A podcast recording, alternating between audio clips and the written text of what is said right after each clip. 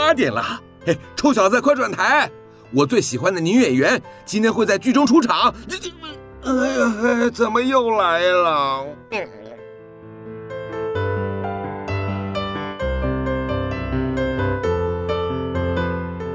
风从哪里来？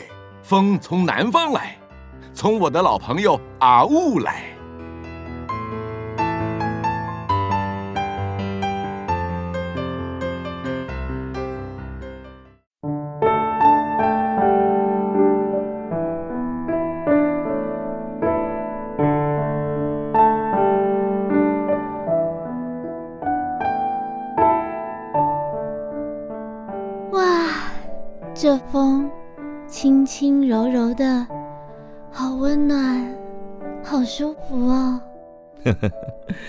没有闻到阳光的味道？哎，有哎。因为这是来自南方的风。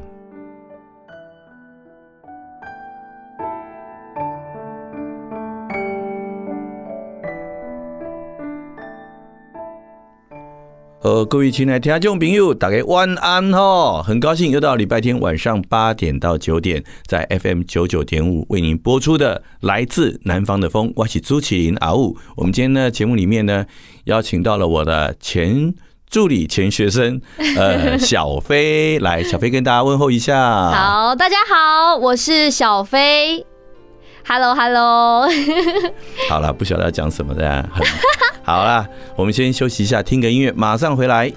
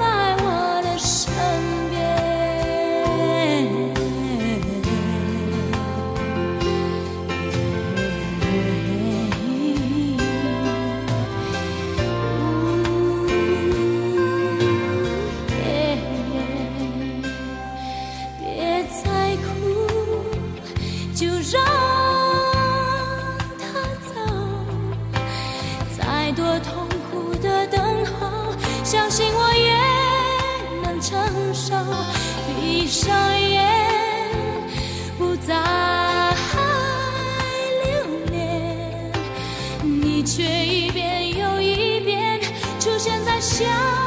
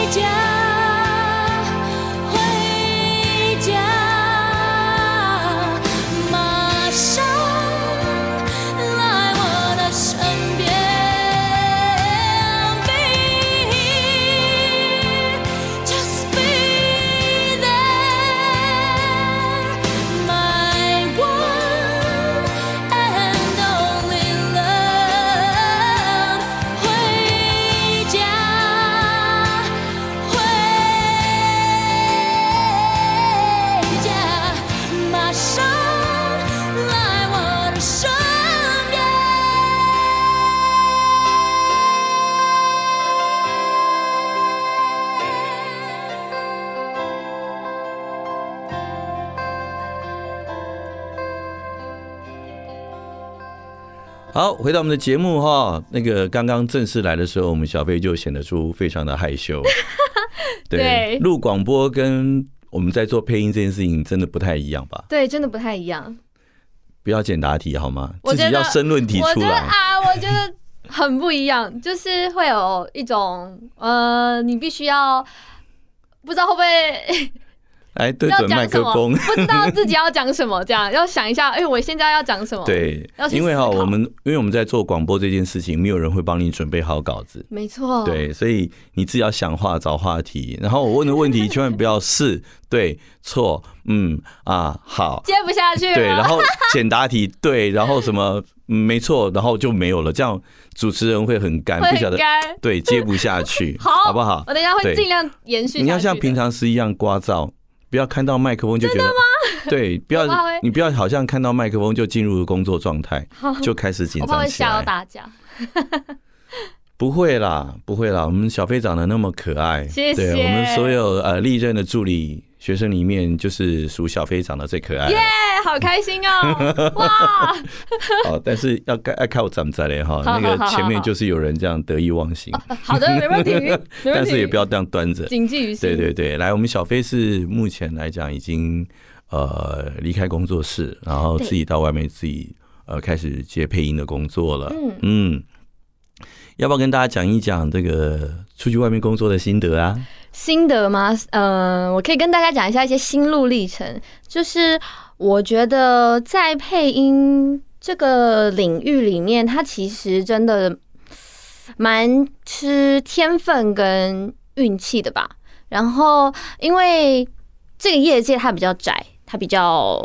入门的管道比较少，所以你一开始一定也都是从嗯去上配音班啊，或者是从认识的人开始慢慢进入这个业界。嗯、那我也是从阿乌哥这边开始慢慢慢慢累积经验，然后从当助理，然后做一些行政的事情，然后还有一些练习配音的东西。那在后面之后累积了一定的经验之后，才慢慢的往外面去发展。那会在这途中，我会认识一些不同的前辈。那认识前辈了之后，哎、欸，有些人他们会觉得你的声音不错，好像可以来录这个角色，那他们就会把你介绍到录音室，然后来录看看，来录 demo，或是直接给你一个角色，发给你一个角色。对，那在这途中，就是我觉得每一次的机会都要好好的把握，因为其实机会都是得来不易的，人家愿意给你机会，那你就要好好的把每一次每一次的机会，不管是只是试音，或者是他只是嗯、呃、想听听你的声音。录个 demo，你都要把它当成正式的录音，就让人家记住你的声音。没错，没错。哎，不错哦，这样申论题开始发挥的很好。有啦，开始会懂得发挥一下。对对对对对，好，所以呃，所以你看哈，就是你看，哎，离开工作室已经快一年了。对，我想，哎，对，一年，快一年了。对，一快一年了。这一年以来，觉得还好吗？觉得还好吗？我觉得，嗯，就是个人发展的部分吧。因为在录音室的时候，有阿乌哥会给你案子，然后或者是呃你在帮忙助理的时候。你会有学到东西，但是你当你自己出去的时候，就是靠自己去打拼这件事。嗯，对，这件事其实是有一定的难度的。对，会不会会不会心里觉得很很彷徨、很惶恐？有的时候会彷徨，然后有时候也会不安，因为在这边的话，嗯、呃，阿乌哥会有案子，然后你就会有呃助理话会拿到一些一笔。金额嘛，然后如果有配音的话，也会拿到一笔金额。但你自己接的时候，有时候你会不知道你下一个案子在哪，或是也会不知道，哎，我这个月会不会没有收入啊？会不会没有没有没有东西，没有东西可以录这样，然后会很不安。嗯，是。那遇到的人呢？就是你觉得在外面这样子，呃，自己闯荡江湖之后看到的人，或者其他人对待你，嗯，或者你的感受。在感受上有没有什么样的一个特别的感想 或者感受？感受吗？我思考一下。我觉得，因为可能因为我是新人的关系，所以大家嗯知道我是新人之后，犯错他们会觉得哦，因为你是新人，那我愿意多给你几次机会。但我觉得你不能因为他给你机会，你就把他当做是一个哦呃，我可以随便录啊，或是反正我是新人啊，我录错他们会。可以接受这样，我觉得不行，这个心态要调整。嗯，因为你要把自己当做也是一个，就是专业的配音员，对，下去录，对，然后很多人，嗯，我觉得我还蛮开心，自己遇到蛮多贵人的，因为有很多领班，他们愿意，就即便我是新人，他们也会愿意，嗯，介绍我去不同的录音室，就说你去录个 demo 也好啊，或者是说，哎，我觉得你这个这个录的不错，那我把你的声音丢给那个谁谁谁这样，对，或者是有些，嗯，有一些领班他们会说，哎，你今天就有没有空？那来帮我的案子一个忙，就也帮我当个小助理，然后我会就是教你配音的一些技巧啊，或是一些给你一些上麦的经验，对，然后我就觉得哇，很开心，很开心，对，很开心，对，这样一路走来也是蛮辛苦的，对，真的蛮辛苦的，但是应该还觉得蛮开心的啦，嗯，好，开心成分比较多，对，就是怎么讲，总是有一个进步。嗯，对不对？那相较于三年前刚进工作室之前呢，那个时候的心态呢？相较于三年前吗？我想想看，是哪方面的心态？你是说在？对，就是你在配音这条路上面啊，嗯，对啊，你当时的那种心情，当时的心情，对，我们刚刚已经确认过你现在的心情了，呃、你要再确认一下，在那个时候 还没有遇到我之前，没有进到工作室之前，嗯、然后那时候还在外面流浪，对，还在外面流浪，然后那个。配杂声班，然后过得有一天没一天，嗯、然后拿的、嗯嗯嗯、拿的费用都不够付车钱的那种日子。我觉得那个时候，因为我刚进配音圈，然后因为我之前，因为其实我在大三的时候我就有呃上过配音课，但因为那时候我大三，然后我在台中念书，嗯、呃，结业之后，老师他们也有说，如果要跟班的人，或是有想要往这个方向发展的人，那就可以留一些。基本资料或留电话给老师们，那我就跟老师说，哎，但是我在台中念书，我这样没有办法往台北跑。他说，那你可能就是要等毕业之后。是。结果我大四毕业了，立马奔回台北。然后因为那个时候，我就心想说啊，我如果立马做配音的，那我是不是以后如果我想出国？留学念书就不行了，所以我就又出去出国留学了，呃，短期留学这样。然后我回来之后已经隔了一嗯大三大四，然后又再过一年，所以我已经隔了两年多了才回来。然后那个时候大家都忘记我是谁了，就我才即便跟我的导师说，哎，我是那个谁谁谁，他们就哦，导师还记得我，但其他上过就是教过我的老师，他们都已经呃不太记得，因为他们学生很多嘛。对对。然后那时候我就想说，哇，原来这段时间我已经浪费掉了，就。我出去玩，跟我念书这段时间，大家都在认真努力，然后我就觉得哇，这样不行，那我就赶快回来。但是我也必须说，我不会觉得我出去留学那段时间是后悔的事情，因为我觉得我就是想要趁我还年轻，我还有这个时间的时候，对，去做我自己想做的事。对，那个时候去做没负担吗。对，那时候做没有负担。如果我现在是我现在这个时候我去做，我会更有负担，我会更不敢出去，因为我会没有时间啊，我会觉得说啊。如果我停了三四个月，是不是大家就开始哎、欸，那个人不在就没有就不会去找他了？这样，反正那个时候也没有名嘛，对不对？啊，对啦，那时候也没有什么名气啦，应该说大家都不知道我是谁，所以，没什么好损失的。对，所以后来好，我们现在又又再把时间跳到现在，嗯、那你现在再回头去看你浪过的那两年多，嗯、你会觉得那时间是浪费吗？你说我还没有在还还在读书，就是读书，对，然后然后甚至到。到日本去，我觉得不是浪费，因为我觉得读书那时候对我来讲，读书是我的本分，然后我也希望我可以把我的学业完成。嗯，对，呃，我当然也可以选择，就是我一到五每天通勤，然后来跟班这样，我当然也可以选择这个。但是因为那时候我读的是设计科，我觉得对我来对我的课业来说太吃重了，真的太吃重了，而且这样通勤下来，我没有那个。车马哎，不是车马费，那个通勤他需要钱嘛？但我没有那么多钱，生活费学生就是比较少嘛。对对对，所以我就想说，那我就学生本分，我先把我的课业念完。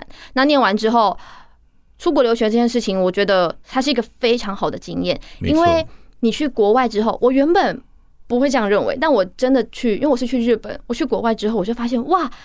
呃，不同国家的文化会给你不同的感受，你会觉得哦，日本是这样子的，他们的国家是这种的，呃，对待客人、对待一般的人，他们是这样的态度。就是你可以了解更更深入去了解风土民情，对对对对对，然后去了解一些社会上的文化，没错。而且你念书的时候，你不一定只有跟日本人，你还会跟不同国家的人，然后在交流的时候，你就会知道哦，那个国家的人他是他们都很。很开放，然后或是哦，这个国家的人他们都很有礼貌，这样之类的。然后你就会认识不同的人，不同的语言，就会觉得很酷。你会觉得你的视野整个被打开了。嗯嗯，所以我觉得，我觉得留学这件事情真的是可以让人家长大，嗯嗯，真的会长大，所以因为你就只能靠自己了。所以其实我这样子一直往前跳，往回跳，呃，问你这些事情，就是想告诉我们听众朋友哈，所有的听众朋友一件很重要的事情。我们的人生哦，会经历过很多的事情。嗯，你在当下也许会觉得，呃，你像是在浪费时间；也许你会觉得你在原地踏步；呃，也许你会看着别人不断的离你而去。但是你要知道，你现在你的人生所做的每一件事情都不会是平白无故的，嗯，不会是白白浪费的。好，当然很重要一点是什么？你要有心，嗯，你你的心思要放在那上面。你不能只是看着那些离开你的人、离开你的事情，好，然后自己在担心自己。如果你只是这样想的时候，那你所花的时间就真的是浪费掉了。这时候你要应该要用心体下体会你的当下，然后用用心在你现在目前必须处理的事情上面。嗯，这些事情在你未来的人生都一定会有帮助，没错。对不对？好，我们休息一下，听个音乐，马上回来。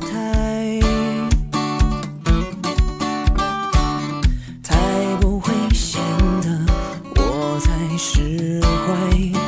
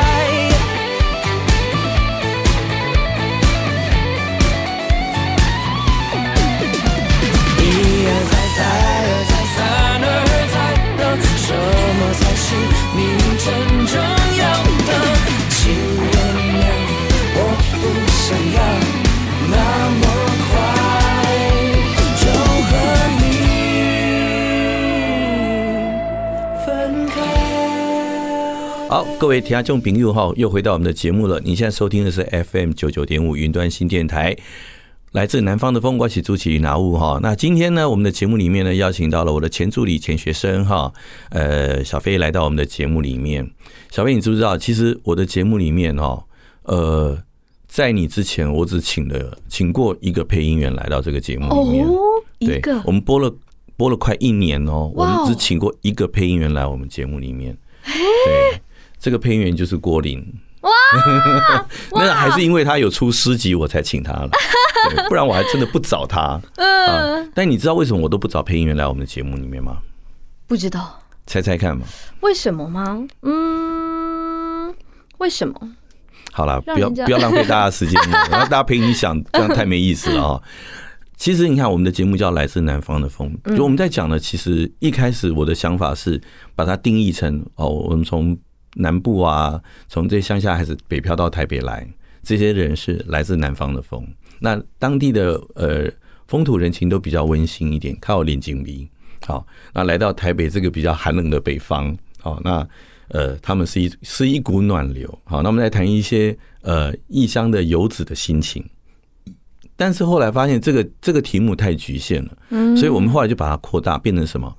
任何任何一个人，比如说，即便你是台北人，可是你会进到一个新的一个交交友圈，或者是一个呃呃工作的圈子，那这都是一个什么呀？从外地进到一个一个一个领域里面的一个人，对不对？你都是一个外来的分子啊，新加入这个团体的一个新人。那这种新新人就跟南部的小孩来到台北，进到这个生活圈意思一样，他你在心理上都是一个都是一个异乡的游子。你要在这个土地，在这个圈子里面去找到那个归属感啊！你要去找到认同感，最后成为他们这个圈子里面的这个人。好，这个是我们当初这个节目名称它命名的一个由来。嗯哼。那我之所以不找配音员，其实有个很大、很 几个很大的原因，就是第一，很多配音员主持的节目都找只找配音员，不找别人。哦。对啊，这个这个题目就被局限住了。好，那第二是。嗯，配音员的这个圈子真的也不大，嗯，呃，所以而且配音员的成长的一个过程，其实都有他的一个模式，对，因为每一个要进到这个圈子里面来，他都必须经过这相同的模式去磨练，嗯，哦，所以。个别的差异性其实不大，不会太大，不会太大。所以你访问一百个人，一百个人经历都差不多啊。哎，对对，配音班出来，没错，开始看待，开始跟班，然后开始小角色或者大角色，然后被领班骂，被录音师骂等等的。所以这当中就我觉得没有什么太多。好谈的事情，嗯，所以我会呃热衷于找各行各业不一样的人，嗯，来到我们的节目里面去，让你知道人生百态，嗯，这个人生就是你不管走到哪里，你都一定会遇到困难，你一定都会在一开始的时候非常的煎熬，因为。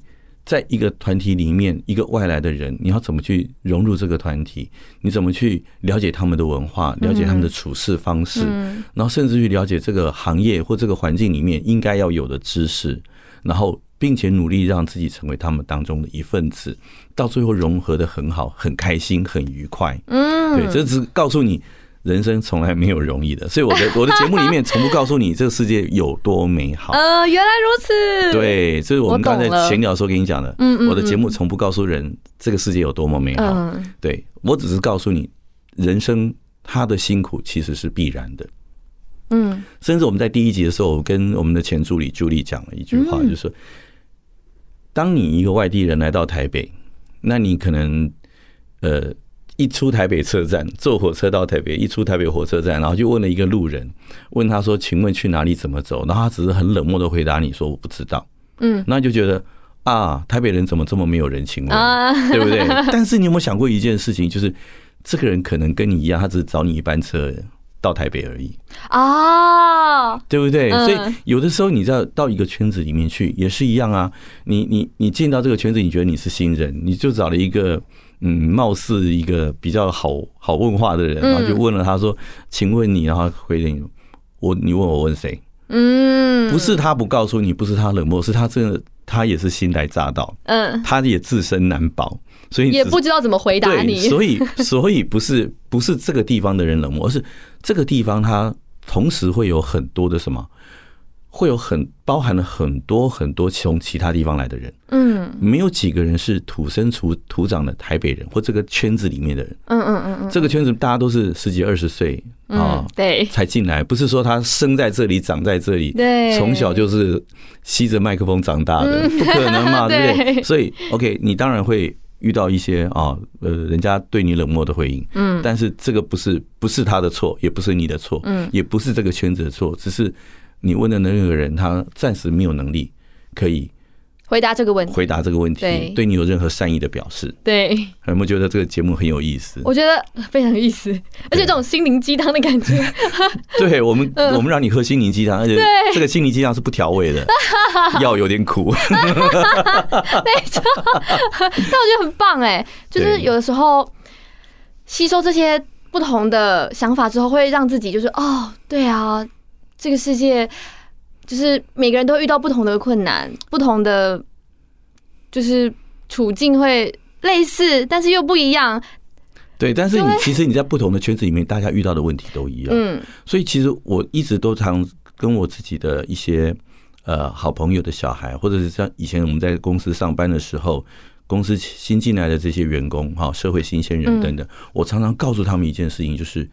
当你在这个公司，在这个行业里面，你遇到那个坎的时候，你一定要想办法怎么样把它越过去。嗯，因为你不把它跨过去，你不征服这个坎的话，你换到另外一个圈子，到另外一个公司，到另外一个行业，还是一样。对，做个三个月、五个月，你还是会遇到这道坎。为什么？其实这个社会是相同的模式套到不同的行业里面去。我们其实。在不同的领域都会遇到相同的问题，嗯嗯嗯，所以你到每次到这个关卡，你就躲，你就闪。那你到了另外一个行业去，当你发现压之后，你会习惯性的就闪掉。哦，对，就好像我们现在打游戏一样嘛，你知道？就每次都跟你讲，有现在有新游戏上市了，对不对？有新游戏上架，大家去 download。可是你发现那个游戏的整个架构、玩法，甚至连操作模式都长一样。那就跟我们的人生一样啊，嗯，对不对？哦，所以就是你要想办法，一定要、一定要、一定要把这个坎，嗯，把它关，把这个关卡贴切哦，对，一定要把这个关卡打掉。嗯，哎，不打掉，你所有一百个游戏玩下来都是啊，到第一关新手教室，然后就就就 out 了。哦，对，就表示你不适合这个社会哦，所以大家一定要努力的去克服人生所有的问题。对对，这真的是每个人的课题，我觉得。对对对，那你你目前为止。还没有遇到什么课题啊？我想想看，有没有哪方面的？啊，就是你人生啊，各方面啊，对啊，你人生这么多问题，我觉得对，之前都问我，你们可以在这边 讲出来给大家听，挑能讲的。好，我想想看，我觉得我现在遇到的问题是因为我毕竟是个新人，所以我的案量还不会很多，然后也是，嗯，有的时候很少，有时候会突然很多，嗯，那这个不稳定的情况下，我要去试着调试我自己的心情，就是我不能会觉得哦。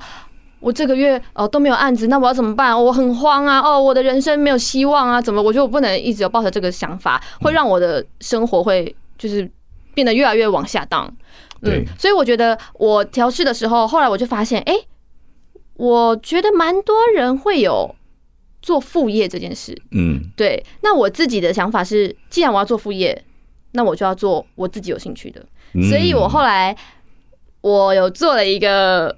副业就是我自己喜欢的，因为我很喜欢做烘焙，对，我很喜欢做甜点，从小就很喜欢，所以我会在家做甜点，慢慢做，慢慢做，我就发现，哎，我好像可以拿来卖，哎，就哦，对，我就觉得，哎，我好像可以把这个当做我的副业，所以我就会开始慢慢的做一些，哦，我要怎么经营我的店，然后我要卖哪些品相，我要，嗯，客户群是哪一些，等等，然后就开始思考。那在思考这些过程中，我就是会把那些我多余有空的时间。来做我副业的规划，这样我的人生其实不会这么的平淡，就不会说，哎，我今天没事做了，哎，我我没有配音了，那我要干嘛？好无聊，不会，我会有另外一件事情要做，对，然后我的人生会有不一样的，我觉得会有不一样的火花吧，嗯，因为我在创作，呃，创，呃，呃，我的副业，我要把它创立起来的时候，其实也遇到蛮多困难的，嗯，就比如说啊，我要做什么品项？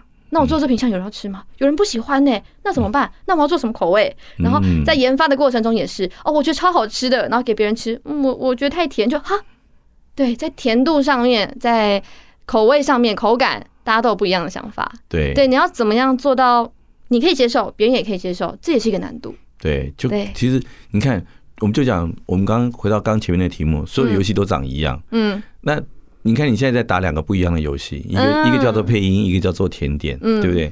那一样啊，你你在做做配音的时候，同样的表现，这个领班说 OK，嗯，另外一个领班不 OK，嗯，然后谁觉得你应该怎么样一点，谁觉得你要应该怎么样一点，嗯，所以会不一样的标准，其实都是一样。你若因此就觉得挫折，你就觉得那就是我啊，我为什么大家不喜欢我？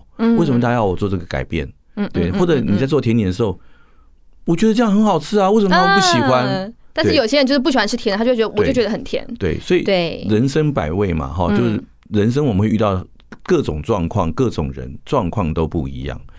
但是你把它把它那些骨啊肉啊，就是去掉之后，它剩下的最后那个灵魂那个本质，嗯，其实那个问题都是一样的。嗯，对，所以你如果在配音这件事情上，你很坚持说，我就是个艺术家。对不对？那就是我的风格，我不愿意改变。那你到了做甜点这件事情，是不是都一样？嗯。那那时候怎么办？嗯。你当你不能调整你自己的时候，那你就会被别人怎么样调整掉了？对。哦，所以这个就是告诉我们所有的听众啊，真的，呃，我们我们的人生，好，遇到的任何问题，一定要想办法去克服。嗯。不然你会永远永远到了那个坎儿的时候呢，就怎么样？自动跳过，对，你会一直跟自己过不去。对，那你的成就一辈子就局限在那里了。好，我们休息一下，等下马上回来。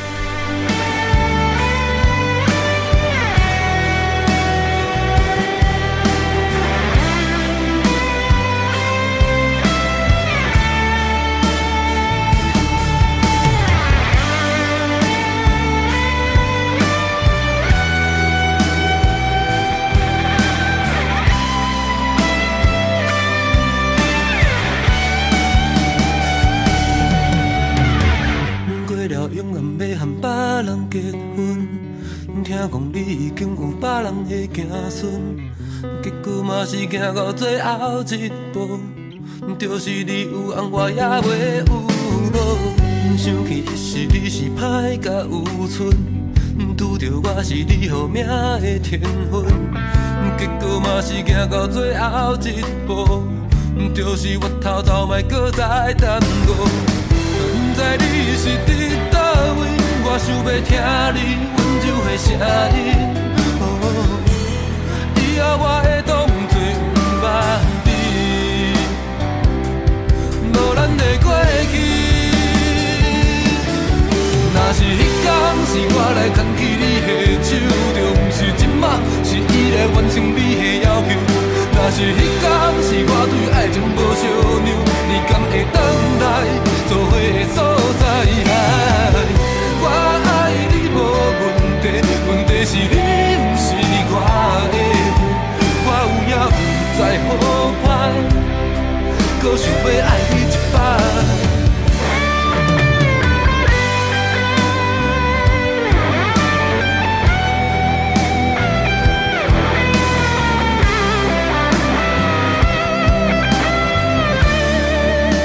好，回到我们的节目哈，你现在收听的是 FM 九九点五，每个礼拜天晚上八点到九点为你播出的来自南方的风哈，我是阿雾。今天呢，我们邀请到的特别来宾呢是阿雾以前的学生兼助理小飞，是现任的配音员哈。那小飞在当配音员之前，他前面讲过了，除了读书的时候，然后呃去游学啊干嘛的，其他他。他们家也是做生意的，没错，对不对？哈，哎，在哪边做啊？嗯，在万华的那个果菜市场。果菜市场，对对，在市场里面。所以难怪我一看到小飞就觉得好亲切，能不弄起菜奇啊？音啊，没错。对，我从小也在菜市场长大，对对对。所以每次看那个公式讲说我在菜市场待了一整天，我就想说我在菜市场待了半辈子。对啊，你觉得像你在？可是我觉得讲我讲一下哈，虽然你某些气质上面来讲是有像有像菜市场的小孩，就是说比较健谈呐，比较不怕生呐，嗯，可是可是我会觉得还是有一点土味不太够。呃，有啦，还是会啦，因为也不是，因为我其实去我舅舅那边帮忙的时候是每年的过年，因为过年很忙，或者是比如说哎中秋节啊，就是那种会。有很多人去市场买菜的节日，我们才会去帮忙，就不像我舅舅他们是每每天三百六十五天这样子，哦、所以你经经营的时间不够久。对，没有到那么久，但还是因为是从小，比如说，哎、欸，我记得好像从国小开始吧，嗯、国小、国中、高中，然后到大学，因为我在台中就没有没有过去这样。嗯，对，对你像我们小时候，就是从小，呃，嗯、我我从小从从国小一年级开始，我们班上的同学有一半的人都吃我家的米。哇，对，真的真的，我就在班上就会开始推销，然后他们的妈妈就会很开心的来到市场，然后、啊、你是那个谁的妈妈哦？哦，我们家儿子跟你们家小朋友同年，哎，同一个学校啦。嗯、然后他说你们家米很好吃，一定要我来买。对。儿童推销是最有效的方法，对对对，所以那时候我们班上大概有一半的同学都吃我们家的米，对，所以哇，好棒哦！所以从小我就很会很会做推销这件事情，哎，真的很厉害哎！所以，但你会不会？我其实还好，但因为我们家是卖海鲜、卖生鲜的，然后有的时候他们会，比如说过年的时候，大家都会想说，哎，我们要去哪里买啊？买鱼啊？买什么？那我就跟他们说，哎，你可以来我们家，就是我们的店里买，因为我们不是卖，我们除了卖鱼之外。我们还有卖，比如说那个叫做什么什么龙虾沙拉，就是那种，我知道，就是你只要冷冻对冷冻包，或者是那种种呃，那叫什么乌骨鸡包，就是那个那个一整个就是料料理好，对对对对，料理好，就是你不用去思考你要买什么，你只要买一些，比如说火锅料，或是你想要加进去的肉类、菜类等等，然后那一包就味道都帮你调好，对，就会趁机专门卖冷冻食品，就对，对对对对对对，包括冷冻的生鲜的东西，对，冷冻生鲜也有。啊，对，这这不错哎，我觉得。但是就比较没办法偷吃了，对不对？对对，就嗯没有办法偷吃部分比较少。对啊，像我们在开杂货店的时候，我们都会偷吃自己店里面的东西。哦，哎，我觉得很好。哎，我们有有一次是那个什么，因为我们有卖那个烟熏小卷，然后他是已经帮你调味好了，那个好吃，那个好吃，那个好吃。那时候我们因为我们要帮忙，就是把它剪剪一段一段给客人试吃，然后其实我们自己一直狂吃。你知道我小时候还小时候还偷吃什么？会偷吃金高黑。金高黑就是那个虾仁啊，嗯，就是那种腌制的虾仁哦。对，你们没有卖这种东西吗？好像没有。虾皮、虾皮、虾仁那种东西，好像没有。我们是卖冷冻虾仁哦。对，我们吃的是那种干的，嗯嗯嗯，然后就是已经剥壳的那种很小只那种黑鳞 金高黑，我们叫金高黑。对，那个我们常常都是在。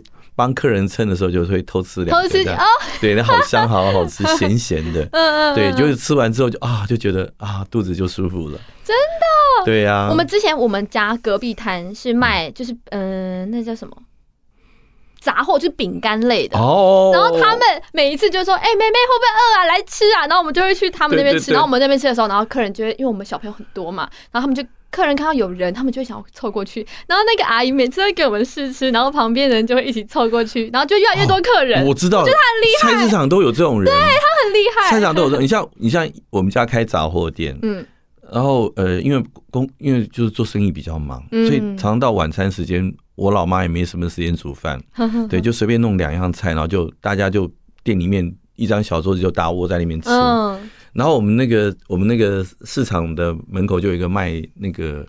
那个什么，那个呃熏熏鸭呃熏鹅的，嗯哼，好，然后每次都会让过来看一看啊，假花拜，然后就去切一盘鹅肉来给你开，就是加菜这样子，嗯，对，然后可是后来我才知道，他都怎么样。他是生意不好的时候才会来这一招哦，对，因为他要开市，对，对他要开市，他要引那个人气。然后他说，他跟我说真的超有用，我每次切鹅肉给你们，后面就开市了啊。对，所以我们很多很多这种在菜场的邻居啊，真的都会，他们很喜欢做这种事情，就是他他需要一个一点点那种。开市的东西的时候，对，就是把东西送到。而且有时候小朋友真的很有用，因为小朋友吃很好吃，他那个反应是很真实的。对。然后客人看到他就觉得，哎呦，这家东西好像不错，可以逛一下哦。然后就越来越多人了。你像我们我们家逢年过节的时候，就是尤其是农历年的时候，我们我们也会卖糖果、饼干这些东西。嗯。对。那这个东西是应景的嘛？就是平常时大家不会卖，然后过年的时候啊，那么我们那时候对面有一个卖素食的。然后呃，隔壁有一间是卖那个那个什么冷冻食品的，对，然后呃，左手边还有一家中药行，他们都会他们都会摆摊子，然后就是就是门口就顺便卖花生饼干，就会跟我们抢生意，对，然后我妈常常就是生意不好了，看到人家抢抢棍，然后我们店里面没人手了，那时候我都已经退伍了，在上班了，我妈就就打电话说不行。你们要请假回来，你们就我们兄妹四个你们要四个排班回来，帮我照顾生意。我们有时候也会这样。对，然后 回来帮我照顾生意，然后嗯然后因为我们从小在菜市场长大，人面熟，我们往门口一站，另外三家全部要收摊啊，真的，因为所有认识的、不认识的，通通装熟。哎呀，姨，好久不见，来来来来来，我请你吃瓜子。哎呦，好可爱，小朋友，来来来，对，就一样一个个招呼过来。然后我们嘴巴甜啊，那时候又年轻貌美，你知道吗？对，然后就是我们真的就往门口一站，另外三摊就收掉了。哦，好厉害哦！对，然后那时候我记得很好笑，有一次就后来我们把左右两家干掉，只剩下对面那一家。然后对面他们就派他们的小孩出来，嗯，可是嘴巴比较笨，嗯，对，他就不是从小做生意的嘛，他就嘴巴笨一点，就只会在那边等客人上门，他不像我们主动出击，所以他每次就是看到我们在那边很好的时候，他就就就是撑着才拖着下巴在那边看，嗯，然后看到后来他就是会就就直接收摊了，他就不摆，呃，我记得那时候到常常就是到了除夕那一天中午，我们通常就是。这些东西因为不是常态在卖，所以通常到那一天中午卖完了，我们就不补货了，这样就 close 了。嗯，对。然后那时候他就会把东西又再拿出来，哦，换换他们卖，对，换他们卖。然后我就跟我妹讲说，不行，这样很没面子，再拿出来吗？批货，对，我们然后两个马上就杀到那个工厂去，再去把货批回来。他一看我们东西拿回来。再收起来，他都都都觉得已经绝望到了谷底了，你知道吗？所以我觉得做生意这件事情真的很好玩。嗯，对于我们的那个呃小时候啊那种人生的经历，我觉得是一个很不错的经历，而且会有很多很有趣的回忆。嗯，我以前小时候也会跟就是敖哥你以前那样，就是呃摆一个摊子出来然后卖，因为我们的我们的店面在那边，然后。那时候，因为店面的东西摆不了很多，然后有些试吃的东西如果也摆在那些生鲜上面，就是会比较不不太好，所以我们后来就以一个小摊子专门给小朋友来卖的，就是我们这些人，然后我们就会有很多试吃的，然后就说阿姨阿姨来哟，然后就哎美女美女。这样子，然后我们也会跟他们一起卖，然后因为我们。呃，那时候很好笑，我们会戴那些什么很可爱的什么发箍啊，有猫耳啊，然后就会装可爱这样，然后过年的时候，然后就穿很红啊，然后或者是说会呃，就是身上会有一些什么小装饰啊等等的，然后阿公阿妈会觉得很可爱，他就会来给你买。对，然后就觉得偶像团体都要找年轻貌美。哎，我们那时候真的还会在上现场就是唱跳，哎，就会带动气氛啊，然后会比如说呃一些过年的歌啊什么之类的，就很有趣。哦，那你们比我们还厉害。但我们我们。隔壁的是会跟我们一起，或是他们有时候，因为我们卖不同的东西，啊、对，就比较不会有，比较不会有争执。比像我们那个竞，我们也，我们我们也没有争执，你们竞争比较我们没有竞，我们没有，我们只有竞争，没有争执。对对对，但是我们通常都是直接把它斗倒。你们竞争比较激烈，这样。哎，我们以前这样子过年卖个年货不得了，哎，像我们让小时候啊，让我们卖，呃，像我我我其实应该算台湾最最最早搞团购的。对我，我那时候大概三十年前，那时候刚退伍，然后第一年上班嘛，薪水不是很多，然后我就觉得过过年身上要有钱，嗯，所以我就把家里卖的那些年货啊，就是把它切成小块，做成那种试吃包，嗯，然后就把它送到我认识的公司里面去，然后就自己做订购单。哇，好聪明哦！对，我这样子大概过年前忙个他大概两个礼拜，好忙两个礼拜。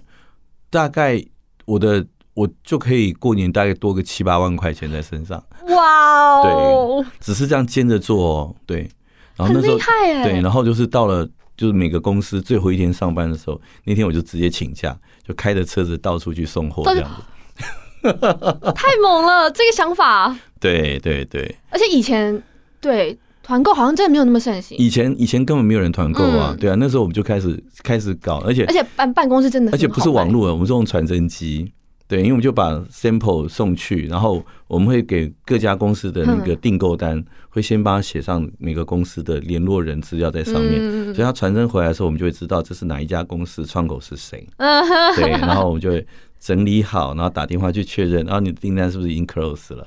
对，close 了，好，没问题。那就我们从今天开始就不能再加货喽。好，然后就是三天后我们就开始送货。哇对，然后每天回家就很努力在包货。哇，还有自己的 SOP 耶。对对对对，所以那时候就知道哦，什么时候收，什么时候开始收单，什么时候结单。嗯，然后送送货收钱这样子。而且我觉得这个经验是很棒的累积耶，就是你之后要卖卖东西或是什么，很可惜就没有应用到现在的网购市场。哎呀，对，好可惜。好了，我们先休息一下，我们再来回忆当年。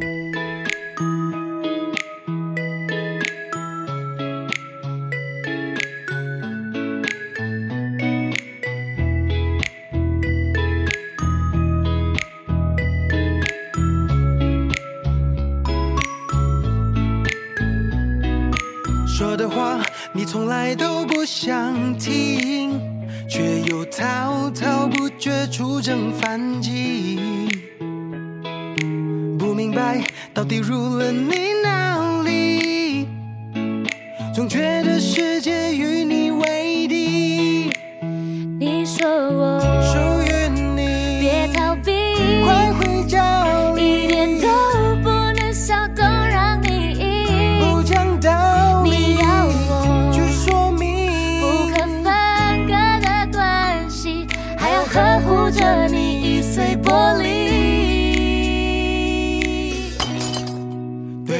起，伤害了你，伤了你的感情。我听见有个声音，是玻璃心碎一地。对不起，是我太任性，讲真话总让人伤心。我是不该太直白，超直白，I'm so sorry。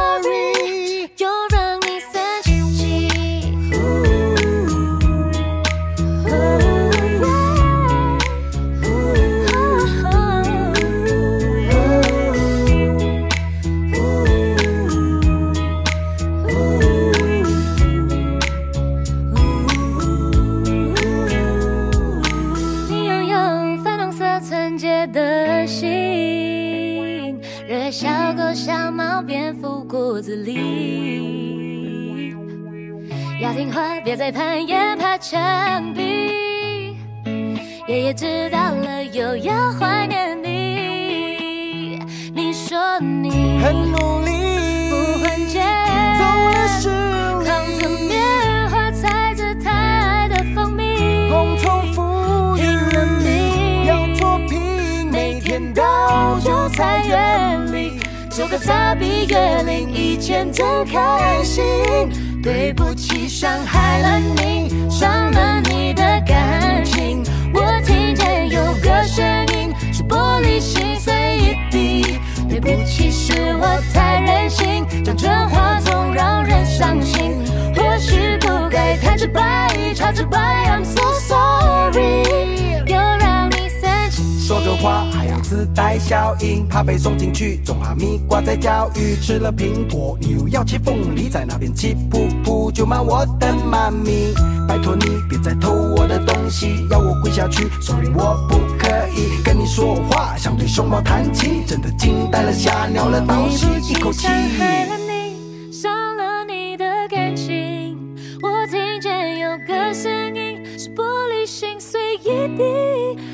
其实，我太任性，讲真话总让人伤心。或许不该太直白，超直白，I'm so sorry，又让你生气气。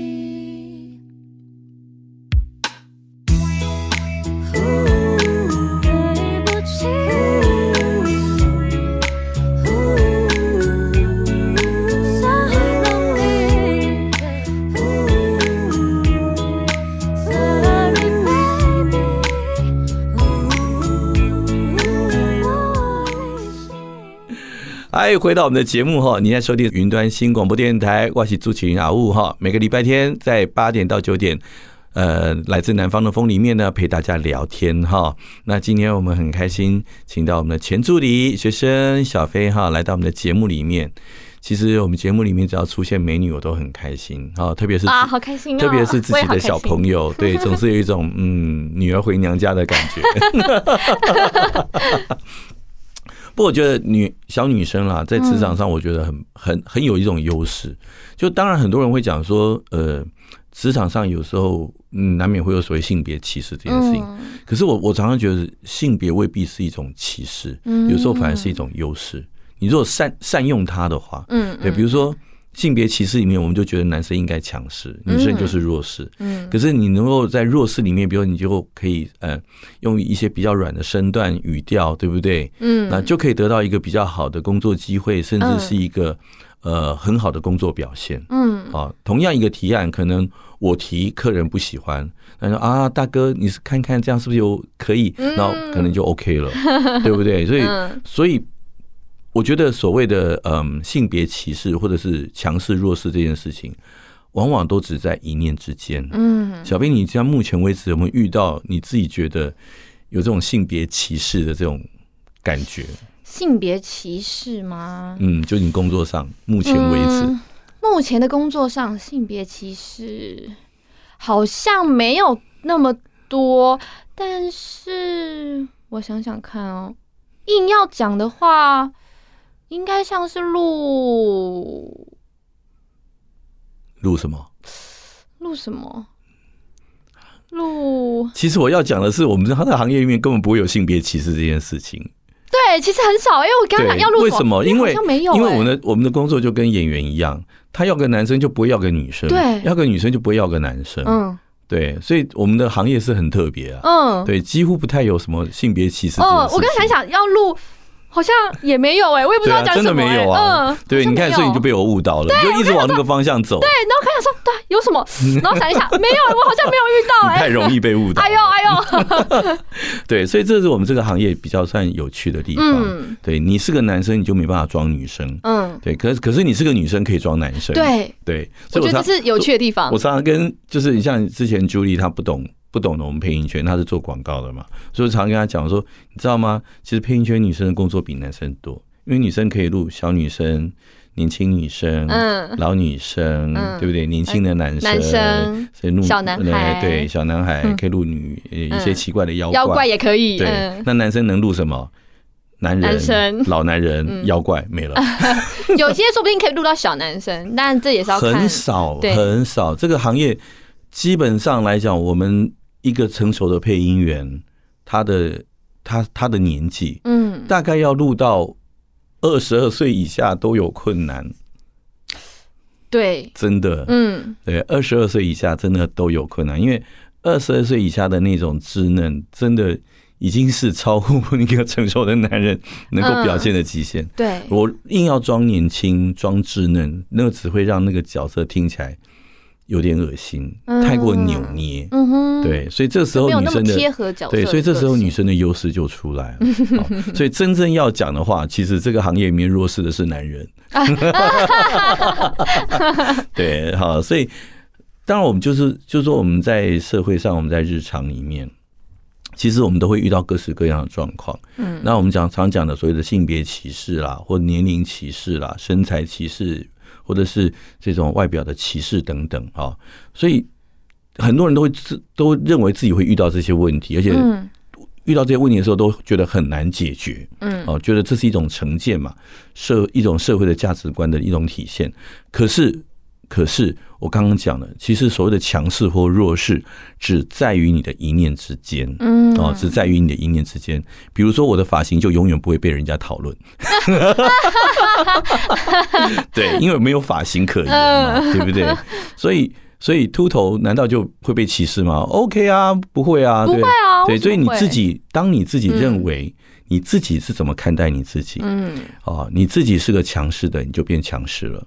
你是弱势，你认为自己是弱势，那你就会永远的弱下去。对，好，就像我们刚刚前面跟你讲的，就是你在做这个行业的时候，你要先找到你的本质所在。嗯，你认为你是什么，你就会是什么。嗯，你自己心里面会把你自己角色定位在那个地方。对，所以我们不管做任何事情，其实自己的心理建设很重要，很重要。你要健全自己，看得起自己，看重自己。嗯哼，然后呢，别人才会看重你。对对，当然还有很重要就是什么？你要自己充实自己。嗯，哦，对，所以这是我们在节目的最后面，就是跟我们的小飞今天回娘家，哦、送给你一个伴手礼，记得要提醒你要充实自己，好让自己越来越好，好，好不好？希望你配音的工作越做越顺利。好的，没问题，哦、要加油哦！哈，好，好啦，时间也差不多了。那我们跟大家说个晚安，到再见吧。好，谢谢大家。那么我们就到这边结束了。OK，谢谢，好，拜拜，拜拜。一定要相信自己，一定要说服自己，尽管没有人相信，一定要说。